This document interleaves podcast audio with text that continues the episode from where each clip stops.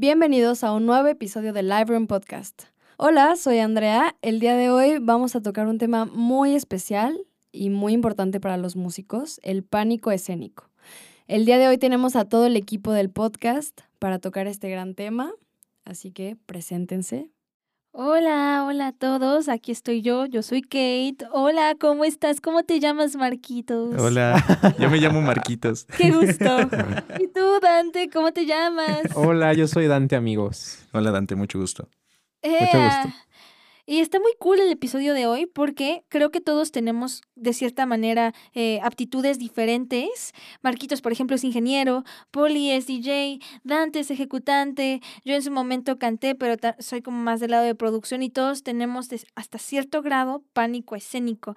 Y va a ser muy interesante esta conversación. Muy. Porque al final es el mismo sentimiento desde diferentes causas. Entonces, me intriga muchísimo conocer para ustedes como sus experiencias dentro del pánico escénico pasado y cómo lo manejaron en su momento. Pero me interesa más que nada dentro de lo que están ejerciendo o lo que les gustaría ejercer eh, en estos momentos. Por ejemplo, Marquitos, tú como ingeniero en vivo, ¿Cómo has sentido el pánico escénico? Uy, el pánico escénico en vivo es terrible.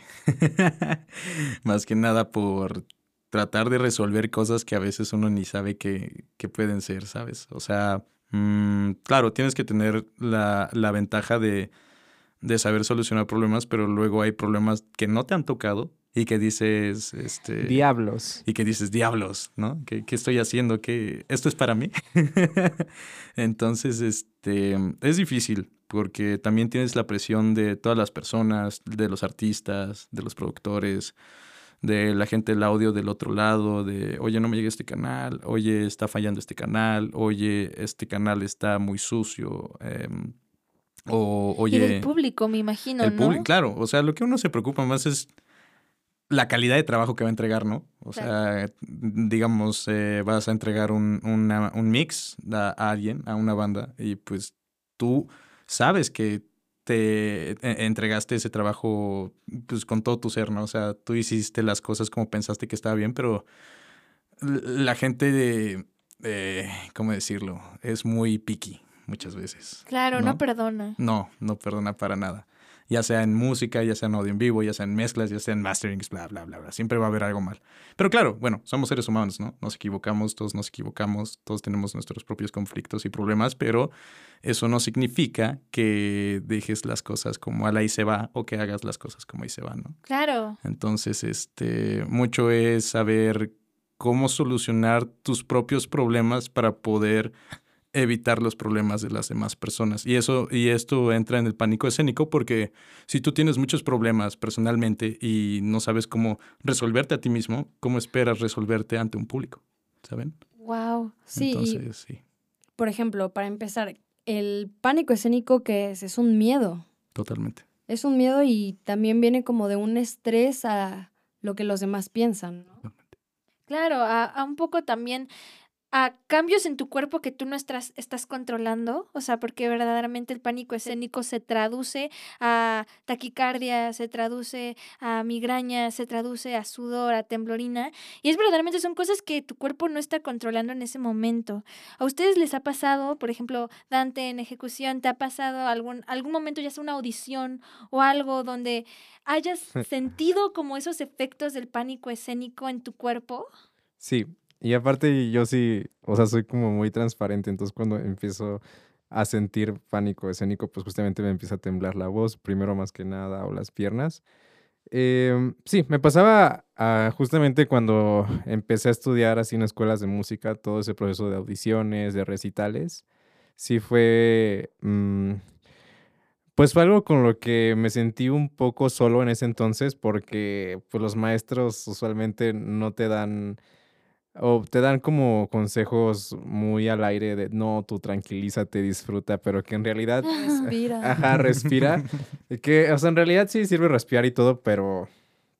pues que en el momento no, En el momento no es lo que necesitas. Ajá. Y yo concuerdo con Marquitos que es. Tiene que ver más con un proceso personal, tiene más con trabajar tu.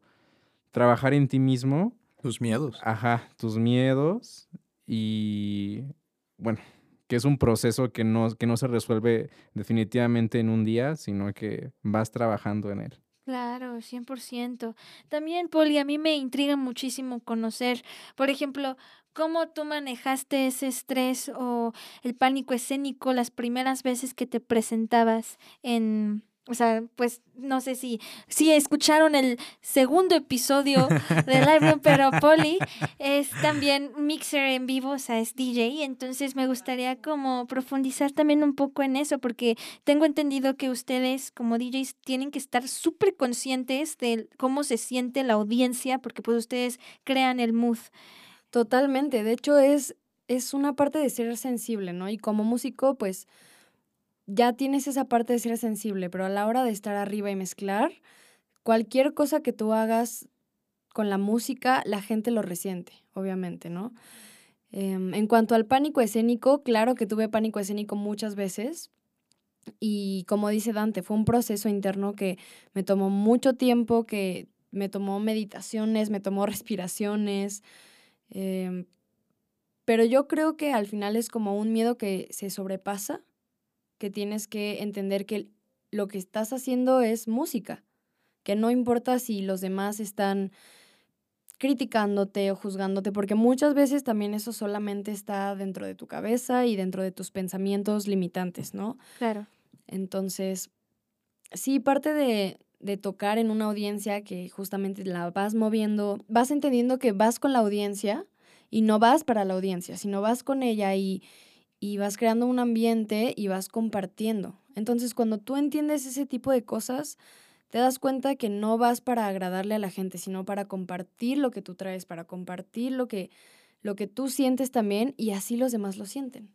Y así cambian las cosas. Claro, ¿tú qué piensas de eso, Brosito Dante? Te vi muy emocionado. Sí, es que justamente siento que a lo que nos dedicamos implica esa parte, o sea, no querer controlar ni creer que todo salga perfecto, sino que no sabemos lo que va a pasar y así nos subimos y lo que va a pasar, recibirlo, o sea, no querer pelearnos con lo que está pasando justo en el escenario. Claro, y también mucho de eso, pues, o sea, tiene que ver con cosas que tal vez se alejan un poco del pánico escénico, pero tiene que ver como lo que conlleva ser como, pues, guiar algo exitoso, un show exitoso, una presentación exitosa, o sea, y no tener miedo al éxito, entonces se puede volver justo como, como una frase que te puede preocupar y te puede generar ese pánico escénico, pero creo que más bien es no tener miedo al fracaso, porque indudablemente en vivo algo va a salir mal. Algo va a salir mal. ¿Verdad, Marquitos? No, sí. O sea, como ingeniero, o sea, siempre me imagino que está solucionando problemas de que no suena el canal 1, no funciona, no llega este a los in-ears de, eh, de tal persona, ajá. sí, exacto. Y es de encontrar soluciones. Al final lo veo también un poco como si fuera una lectura a primera vista de un ejecutante. El ejecutante, o sea, tiene que estudiar mucho antes de entrenamiento auditivo, mucho antes su instrumento para llegar y, y, sentirse cómodo leyendo y aún así si se equivoca, pues recuperarlo. Exacto. Pero eso se puede traducir como literalmente a todo.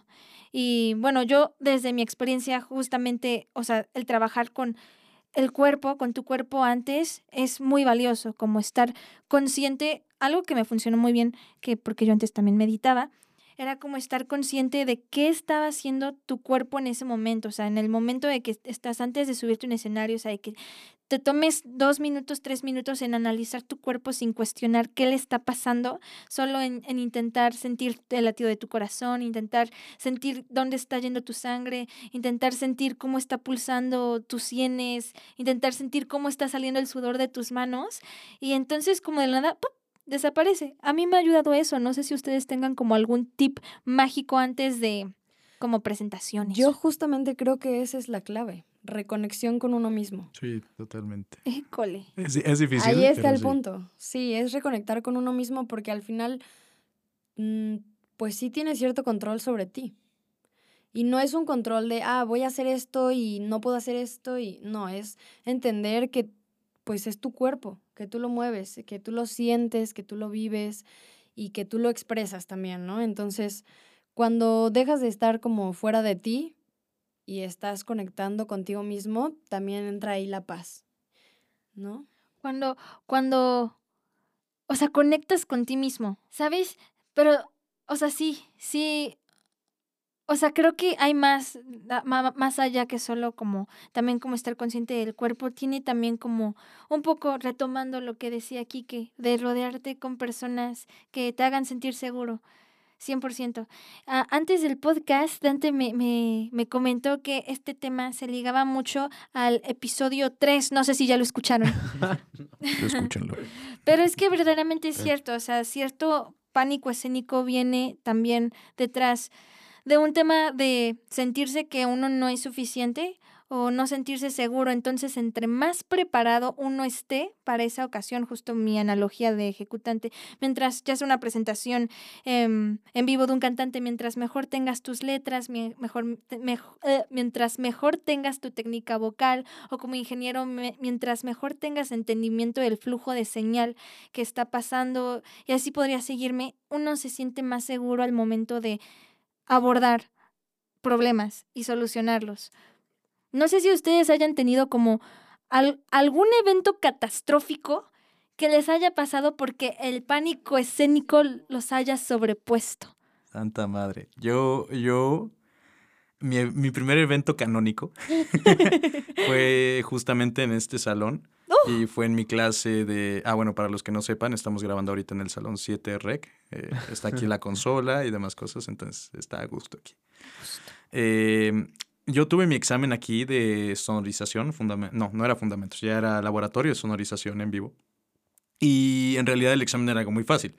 Era mandar eh, este monitoreo a, cier- a cierto monitor y mandar este PA, que suene, que salgan las cosas.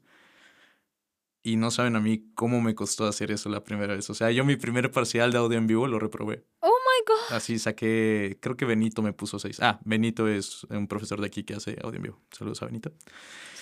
Este, y sí, me quedé así con cara de, ¿what? ¿Qué- qué- O sea, como que no pude hacer esto tan fácil. Y por ejemplo, en esa clase conmigo estaba Carlos y estaba Jesús. Y veía a ellos cómo lo hacían y cómo lo hicieron y les salió bien. Y fue como de, ¿por qué yo no pude hacerlo? ¿Saben?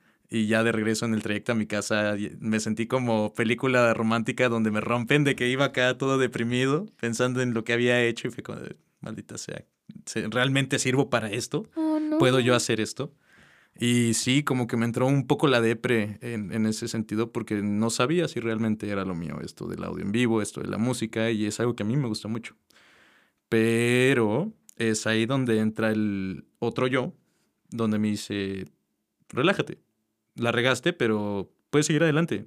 Todos, todos fracasamos, justamente es de donde aprendemos, ¿no? Donde estamos hablando de, la riegas, ok, no problem, es una piedrita y ya, vas aprendiendo de eso. Ahora, para la próxima, solamente no hagas eso. O prepárate más para que puedas llegar a lograr eso. Justamente todo lo que estábamos diciendo, pero sí es, es extraño tener esa circunstancia. Es como en la familia del futuro. No sé si vieron esa Uy, película. gran peli. Pero ubican la escena en donde justamente Luis intenta hacer como un- una máquina que, que, que haga sándwiches de mantequilla y jalea y no le sale y le dicen como de los, fraca de los fracasos se aprende mucho, de los éxitos no tanto. Claro. O sea, realmente es como mientras más... em, ¿Falles? Mientras más falles, más creces, pero también cómo tomas ese fallo. Claro, creo. sí o sea, es. si tú estás abierto, y, o sea, si te vistes bien para fracasar, creo que es ahí donde está el verdadero crecimiento y donde el pánico escénico, o sea, empieza a ser como un monstruo que te acompaña, pero ya no está luchando contigo, solo te acompaña.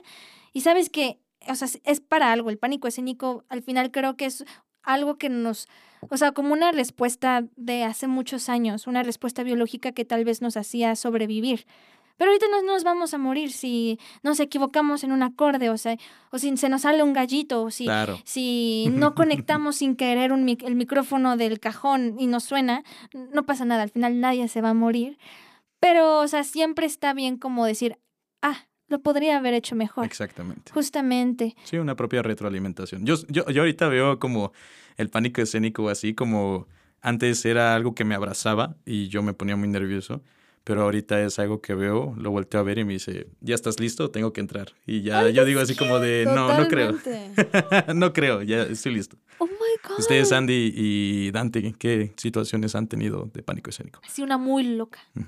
Pues en una de, de mis varias audiciones era un, talen- un- era un show de talentos. Era para un show de talentos en la secundaria, me parece. y yo tenía que cantar, o bueno, iba a audicionar para cantar. Y me acuerdo perfecto de entrar al salón y de hacer mi turno. Me paro y el cuarto se puso negro. El cuarto y todo mi alrededor se empezó a poner negro. Obviamente lo primero que se te va es la voz, como decía Dante. Se me fue la voz, canté a medias, claro que no quedé en la audición. Y, pero sí, me acuerdo del sentimiento tan abrumante y, y de así, sentirlo sobre mi cabeza. Y, y era, era un estrés súper fuerte, o sea, yo creo que esa es la vez que más lo he sentido, pero también a lo largo de los años he sufrido mucho de ese pánico, tanto en audiciones como en shows y, y, pues sí es muy fuerte, o sea, es algo que tú no puedes controlar, es un miedo enorme que tienes que indagar y que como tú dices, Marquitos, en ese momento sale y en ese momento lo conoces. Claro. Pero tal vez en ese momento no te puedes deshacer de él. Totalmente. Claro, o sea, creo que eso conlleva justo como entrenamiento previo, como lo que decías de meditaciones y así. Tú, Brosito Dante, ¿has tenido alguna experiencia que te haya como hecho sudar? Creo que no, no hay nada así muy dramático, pero recuerdo muy bien que la primera vez que mis papás me escucharon cantar, o sea, que era de las primeras veces que yo empezaba a tener recitales en la escuela y todas esas cosas. Y pues ya sabes, así el, el foro con el piano y todo se apaga y nada más estás tú. Y, o sea, me acuerdo que la primera vez que me fueron a ver mis papás, o sea, especialmente sí, sí estaba muy nervioso. Mm, digamos como que el hecho de saber que ellos estaban ahí y que iban a valorar si yo servía como cantante o no y todas esas cosas, ah, era algo que, pues que en ese momento me ponía muy tenso y saber que era yo solo con un, con alguien que me estaba acompañando y que esa persona también iba a tener un minuto de solo, iba a estar yo un minuto en el escenario no cantando y no sabiendo qué hacer. Oh my God. Pues eran cosas que, que igual me ponían nervioso y que en ese momento yo no tenía herramientas, ¿no? Para saber cómo, cómo, Sobrepasar. ajá, cómo vivir a través de eso. Denso, es que justamente eso que comentas de las herramientas es muy importante. ¿Cuáles crees que son tus, tus armas para el pánico escénico? ¿O qué te ha funcionado? Yo trabajar en mis procesos de una manera más gozosa, principalmente. Bien ahí, bien Porque a mí, ahí. o sea, a mí no, no, nada me relaja más que reírme. O sea, reírme me hace ol- Uy, cura. olvidarme. Sí, Cura el alma, reírse. Sí, me hace olvidarme de todo. Y por ejemplo, ahorita que, que íbamos a grabar y yo no me sentía preparado, pero ya platicar con ustedes y andar aquí, pues, o sea, es lo que más me relaja. Sí, claro. Pues justo, es que relajarse es también porque te sientes en un espacio seguro. Es justo otra vez retomando lo que decía el señor psicólogo eh, Enrique. ¿Cómo le llamaste? Luis Enrique. Pero no es Luis Enrique. Ah, no es José Enrique, ¿verdad? Perdón, Kike, te amamos. Pero sí, justo, o sea, sentirse seguro. Es entonces dirías que es tu espada. Esa y también lo que te comentaba la otra vez, que, o sea, o sea, reconociendo que no existen las condiciones perfectas y que uno trabaja con lo que hay y eso usarlo a tu favor. 100%, 100%. Marquitos, Poli, ¿ustedes tienen sus armas o cuáles son sus armas? A ver, Poli, cuéntanos cuáles son tus armas primero. A ver, pues yo la verdad es que soy una persona de rituales. Ok. Me gusta tener mis rutinas y esto obviamente que lo he ido conociendo a través de los años. Me he ido conociendo y he ido como recolectando información sobre lo que necesito, ¿no? Y en cuanto al pánico escénico, pues sí, respirar, respirar muchísimo. Em, darle un enfoque a mi intención, sobre todo, ¿no? ¿Qué es lo que quiero transmitir? ¿A qué vengo? ¿Por qué estoy aquí? ¿Vengo a preocuparme por lo que piensan los demás? Claro. Y la pregunta que siempre me hago, ¿voy a dejar que este pánico me sobrepase? ¿Voy a dejar que todo esto que, que disfruto de compartir, de cantar, de hacer música, se lo lleve el miedo? Eso es como, ese tipo de preguntas me ayudan a sobreplantearme el cómo me siento, ¿no? Em, también hay muchas cosas que afectan en el momento, el día, el evento, pero hay que tener en cuenta que siempre, como tú dices, más bien, nunca hay condiciones perfectas. Entonces, uno tiene que estar fuerte, uno tiene que tener fuerza de voluntad y sobre todo repetirse a uno mismo que sí se puede. O sea, yo creo que esa es mi herramienta más grande. El, el, tener en claro que sí puedo. Justo. No dejar que mi mente me empiece a comer y que me invadan los pensamientos negativos, porque si tu mente se llena de eso, pues sí, eso es lo que vas a transmitir, porque a veces sí te gana esa energía, ¿no? Entonces, si tú en la mente tienes en claro que sí puedes, que a lo mejor y no, no vas a dar tu 200, porque al final puede que sí haya miedo todavía, pero darlo de corazón, ¿no? Y, y darlo pues desde un punto más tranquila. Yo creo que lo que me ha ayudado es estar más tranquila en el momento. 100%. Y algo muy valioso que dices es el sí puedo. O sea, digo, sé que dentro de los fracasos, al menos dentro de, no sé, 15 fracasos hay un éxito. Pero un éxito, no sé si les pasa, es suficiente como para que ustedes digan, ok, si lo logré esa vez, puedo hacerlo ahorita. Y entonces se vuelve como una bola de nieve enorme, porque entonces tu tu Dante, tu Poli, tu Marquitos del futuro piensan, si Marquitos, Poli y Dante del pasado pudieron, yo también. Entonces se generan más de esos y, ya, y más de esos y más de esos. Entonces, pues llegas con, con mucha experiencia por muchos fracasos, pero también por muchos éxitos porque la, la regaste muchas veces. Y con eso también viene mucho, pues mucho éxito, muchas cosas que salen bien. Al final creo que las circunstancias, justo como dice Dante, no son perfectas, pero uno puede hacerlas lo más seguras posibles, o sea, con los pensamientos, con meditaciones, con eh, ejercicios corporales. ¿Cuáles dirías, Marquitos, que son tus, tus herramientas? Tu, Mi, mis herramientas, mis espada, armas, mis ajá. Madre Santísima. tu, tu sable de luz? Mi sable de luz, like a Jedi. Mm, bueno, a mí me gustaría ser más un Sith. Un, un No. Marquitos.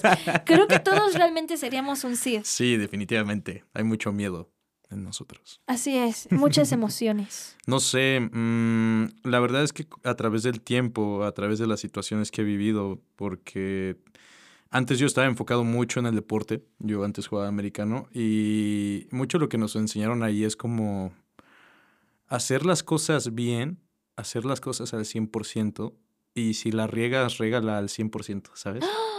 Entonces es como, bueno, la regué, la voy a regar bien, ¿no? o algo así. Pero también lo que me ha ayudado es ir sin tantas expectativas a las cosas. Wow. Porque cuando uno se empieza a hacer expectativas, empieza a valer chetos completamente. todo. Y eso aplica para todo. Para Tanto todo, sí. relaciones como Escuela, de- trabajo, eh, amigos, todo. O sea, yo siento que cuando uno empieza a crearse expectativas de más o de menos, es cuando empieza pues, a hacerse ideas muy tontas, muy... La mente empieza a correr como agua. completamente, completamente. Uf, y duele mucho, ¿no? O No, sea, es lo peor de todo. O sea, nunca se han hecho ideas así y que te quedas así acostado y dices, ¿por qué? ¿Por qué me estoy haciendo esto a mí mismo? ¿no? Todo o algo el así. y Es como, tiempo. maldita sea, maldita sea yo. Ay, sí, lo entiendo. Y lo peor es que muchas veces uno no controla esos pensamientos. Para nada. Pero es que también, o sea, eso, eso creo que se llama rumiación. Y eso, entre más lo permitas, es un, o sea, más se vuelve una adicción. O sea, esas- hacerse esas expectativas de, no sé, voy a cantar esta nota y voy a hacer este riff y me va a salir perfecto. Y, por ejemplo, retomando un poco lo de pánico escénico, pero puede ser una circunstancia como más personal, como, ay, cuando yo salga con mi chicuaki, bla, bla, bla". Ujú. O sea, verdaderamente se vuelve, se vuelve muy peligroso si uno no empieza como a reconectarse, retomándolo de reconectarse con uno mismo, reconectarse con su entorno, reconectarse con su cuerpo. Eso ayuda muchísimo a que ya desde expectativas, o sea, se disuelvan como si fueran nubes. Totalmente. Sí, está cañón. Pero eh, la ventaja también de, de cuando uno se deja hacer estas expectativas es que uno vive más tranquilo porque, ajá, se deja hacer estas ideas, se deja de martirizar, se deja de ser víctima uno, porque también uno se victimiza demasiado, ¿no? Es como de, God damn it. Justo, es, es soltar la parte y entender que no eres víctima. Exactamente. Es como darle ese giro y entender que tienes una oportunidad increíble de regarla y aprender. Totalmente. Ay, eso me encantó. Eso, ¿saben? Deberíamos hacer como un post. Uno tiene una oportunidad increíble de regarla y hay que tomarla. Eso eh, debería ser un... Hay que, fuera de broma, esto sí hay que meterlo en... Bueno, En redes. Esto lo vamos a meter en redes. Y algo también que he aprendido es que a veces no nos da tanto miedo el regarla, nos da miedo triunfar. Ouch. Nos Eso da miedo porque, porque a veces sabemos que tenemos todo el potencial, porque muy dentro sabemos, pero lo difícil es manejar ese potencial. Claro. Y eso es, eso es lo cañón. Entra em, Anakin Entra a, Anakin, a exacto. esta Entra conversación. Anakin en esta conversación. Sí, y es que también estamos a veces acostumbrados, en especial en, en, en este entorno que es mucho de, de prueba y error, a tal vez no, o sea, no tener un plan cuando todo sale bien y sentir que el, o sea, que es normal que salga mal y sentirse raro cuando las cosas salen bien, que bueno, eso ya se aleja un poco a la plática de pánico escénico, pero es completamente el otro lado opuesto. O sea, cuando tú realmente no estás, o sea, no, no, no, no tienes el control de cómo manejar ese potencial, porque tal vez apenas estás empezando y justamente dentro de tantos fracasos has tenido uno que otro éxito. Entonces, como sentir que tal vez las cosas no están saliendo bien porque lo hiciste bien, eso creo que también es un sentimiento bastante común. Sí, definitivamente es bastante común todo esto. Sí, mil por ciento. Y bueno, nada más como para cerrar, ¿qué consejos le darían? O sea, sé que ya hablamos mucho de herramientas y de, hablamos mucho de armas y hablamos mucho de como tips para superar esto, pero ¿qué consejos le darían como a las personas que son como, que quieren meterse a esta cuestión musical? Y tal vez no tienen esa experiencia para entrar a audiciones o para entrar a audio en vivo. O sea, ¿qué consejos le darían a esas personas que quieren hacer esto, pero tienen miedo de hacerlo? Mm. Y todos, Mm, mm, Yo tengo una técnica poderosa. no, a ver. a ver, compártela. Es visualizarte, pero visualizar desde la parte que te preocupa. ¿Qué te preocupa en cuanto a las situaciones, la audición, el show, cantar enfrente de alguien? Como identificar qué es eso que, que te preocupa y que te da más miedo y que te estresa. Ya. Y luego visualizarte sobrepasando eso. Oh, nice. Ok. Eso me ha ayudado bastante y creo que es una técnica increíble porque así puedes tener claridad mental y pues te ves a ti mismo siendo capaz de, de lograr las cosas que quieres. Claro, completamente. 100%. ¿Tienen algún, algún consejo ustedes? Ah, veamos, yo, mm, pues yo sería lo que les digo de no tener expectativas, eh, siempre, ten- siempre tener los pies en la tierra, eso es muy importante. Eh, tranquilizarse, respirar, ya sé que se escucha mucho, pero sí sirve demasiado. Em, y otra tal vez sería que ir, ir como haciendo cosas poco a poco, porque si te quieres aventar algo grande, pues obviamente no te va a ganar el estrés, la frustración, el miedo, eh, la desesperación y pues va a salir mal, ¿sabes? O sea, puedes empezar con cosas pequeñas. Si quieres empezar a sonorizar, ve a sonorizar la boda de tu tío o algo así y pues dices, bueno, ya se me fueron unos feedbacks así, ahora sé, ya, ya sé dónde va a estar este, este problema, ¿no? O ve con gente que conoces, ve con gente que le gusta todo esto y también ve aprendiendo tú mismo. O sea, también no las cosas van a llegar tan fáciles o no siempre va a llegar toda la palma. Uno mucho tiene que mover las piernas, uno mucho tiene que mover la cabeza, uno mucho tiene que mover la labia para todo esto, La ¿sabes? labia. Eh, La labia es importante también Muy todo esto. Pero bueno, creo que me estoy saliendo un poco del tema. Em, sí, no, no tener expectativas y estar relajado y aventarse a las cosas. Decir, va, me rifo. Si la Fake riego, it pues you bueno. make it. Exacto, exacto. Y sí, esas serían mis herramientas. ¿Tú. ¿Tú tienes algún consejo para alguien, mi bro? Si fueras, o sea, si tuvieras un hermanito menor que está muy nervioso por algo. Sí, me gustó mucho lo que dice Marquitos de irte poniendo ah, metas, empezar desde lo pequeño y conocerte a tú mismo, a ti mismo. Yo creo que es lo mejor que puedes hacer para que conocer tu historia, saber quién eres, saber qué es lo que quieres, para que cuando estés ahí sepas cómo llegaste y sepas que mereces estar ahí. 100%. Sí, porque, no, exacto, eso también es muy importante porque donde tú estás es porque tú lo lograste. O sea, no te demerites ese trabajo porque luego nos demeritamos demasiado y es como de, Y porque ya estás listo. exacto. Eh, Siempre estás listo para lo que la vida te presente. Exacto. Eso hay que tenerlo muy en claro. Claro, si te está pasando algo, no es por suerte. O sea, es porque, o sea, fue todo coincidencias. Yo soy más de, coinc- digo, coincidencias, consecuencias, no tanto de coincidencias. Pero sí, 100%. Tal vez mi consejo también sería, obviamente, estar preparados. O sea, creo que el, el que las cosas salgan bien sí tiene que ver con una cuestión de suerte, pero mucho tiene que ver con preparación. No solo preparación de lo que vayas a hacer de conocimiento, sino preparación en inteligencia emo- emocional, cómo manejar esas emociones tan fuertes. Y por eso yo creo que sí es como súper, súper buena idea tener herramientas como ir a terapia, este, exponerse a esas situaciones que te dan miedo. Creo que son cosas que verdaderamente te ayudan a que ese monstruo ya solamente salga en cuestiones de supervivencia y solamente te vea desde afuera. Entonces, pues sí, eso, esos son nuestros, nuestros, nuestro playground de pánico escénico.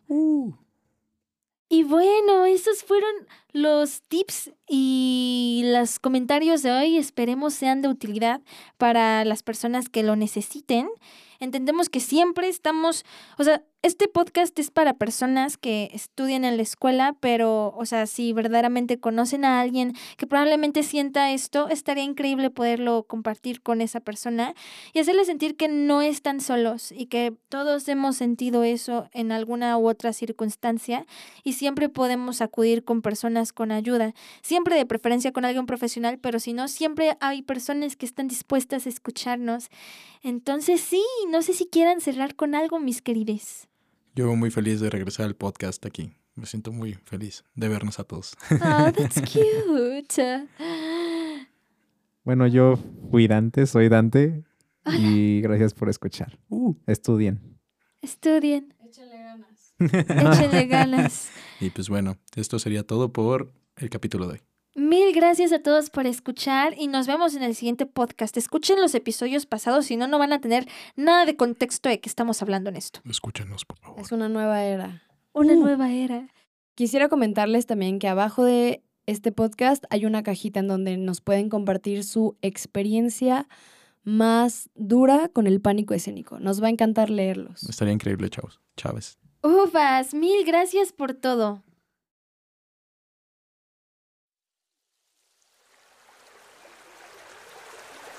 Bienvenidos a esta experiencia REC. Esto es una meditación para el pánico escénico. Puedes utilizarla antes de cualquier show, antes de cualquier presentación. Esto te va a ayudar a relajarte, concentrarte y tener más claridad mental. Empecemos.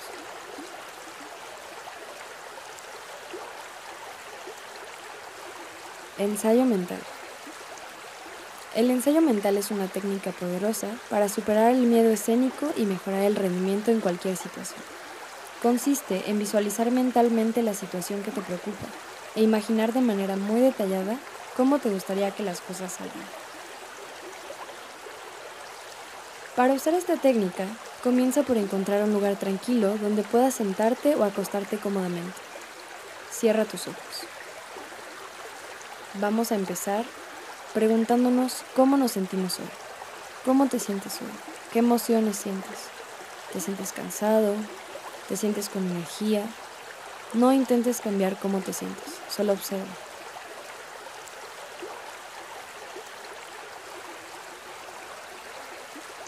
Luego, imagina que te estás preparando para tu audición, para tu presentación o actuación. Visualiza todos los detalles, el lugar donde se realizará la presentación, la audiencia, la ropa que usarás y cualquier otro detalle relevante para ti. Ahora, comienza a imaginar cómo te gustaría que las cosas salgan. Visualiza tu presentación de manera muy detallada, desde el principio hasta el final. Imagina que te sientes relajado, seguro, confiado y que estás dando lo mejor de ti mismo. A medida que avances en la visualización, trata de involucrar todos tus sentidos. Imagina el sonido de tu propia voz, la sensación de las luces sobre ti y cualquier otro detalle sensorial que te ayude a hacer la visualización más realista.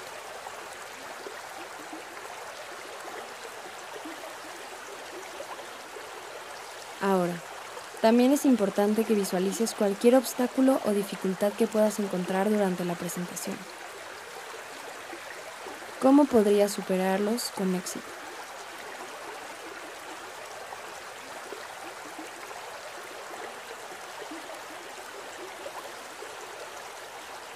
Al terminar la visualización, tómate un momento para respirar profundamente y permitir que la sensación de seguridad y confianza que has creado se asiente en tu cuerpo y mente.